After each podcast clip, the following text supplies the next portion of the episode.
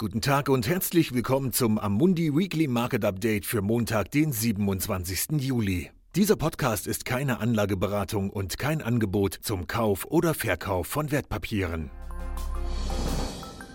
Was wir letzte Woche gesehen haben. Es dauerte fünf Tage und vier Nächte voller spannungsgeladener Verhandlungen, aber die Staats- und Regierungschefs der EU konnten schließlich ein Stützungspaket in Höhe von 750 Milliarden Euro schnüren, das in Form von Krediten und Zuschüssen ausgezahlt werden soll, zusammen mit einem Haushaltsplan von 1,1 Billionen Euro für 2021 bis 2027.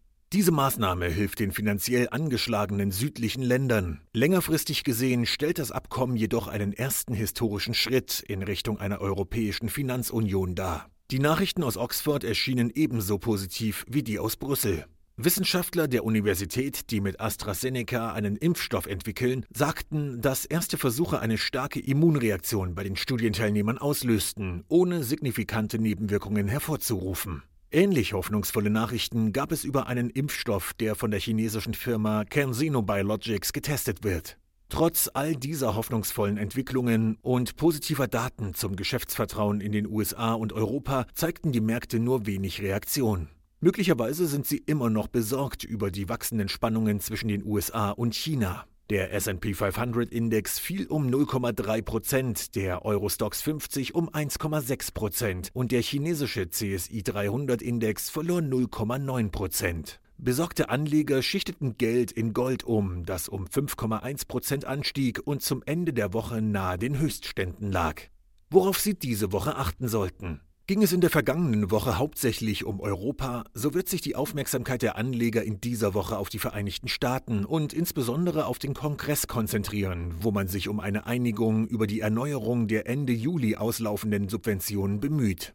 Darüber hinaus wird die US-Notenbank am Mittwoch ihren monatlichen Bericht vorlegen, in dem sie ihre neuesten Überlegungen zu Zinssätzen und Geldpolitik vorstellen wird.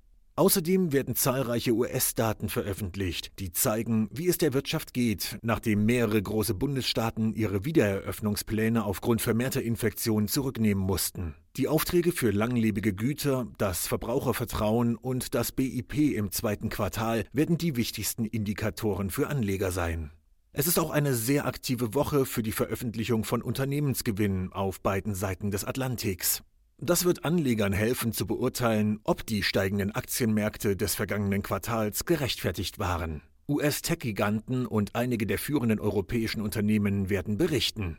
Eine Sache noch. Mit der Wiedereröffnung der Tate-Galerien in Großbritannien und der Bestätigung des Rossini Opernfestivals in Pesaro für Anfang August wird das kulturelle Leben in ganz Europa wieder aufgenommen.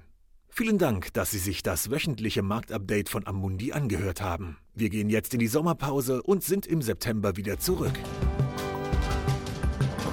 Dieses Material dient nur zu Informationszwecken, ist keine Empfehlung, Finanzanalyse oder Beratung und stellt keine Aufforderung, Einladung oder Angebot zum Kauf oder Verkauf von Wertpapieren und Dienstleistungen dar. Dieses Dokument wird von Amundi herausgegeben und sofern nicht anders angegeben, sind alle geäußerten Ansichten die von Amundi zum Zeitpunkt der Veröffentlichung. Diese Ansichten können jederzeit ohne vorherige Ankündigung aufgrund von Markt- und anderen Bedingungen geändert werden und es kann nicht zugesichert werden, dass Länder, Märkte oder Sektoren sich wie erwartet entwickeln werden.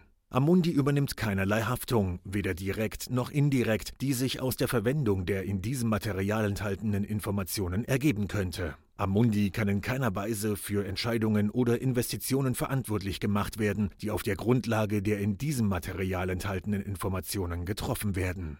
Die Prospekte und Kundeninformationsdokumente für die von der Amundi-Gruppe angebotenen Fonds finden Sie auf der jeweiligen Website.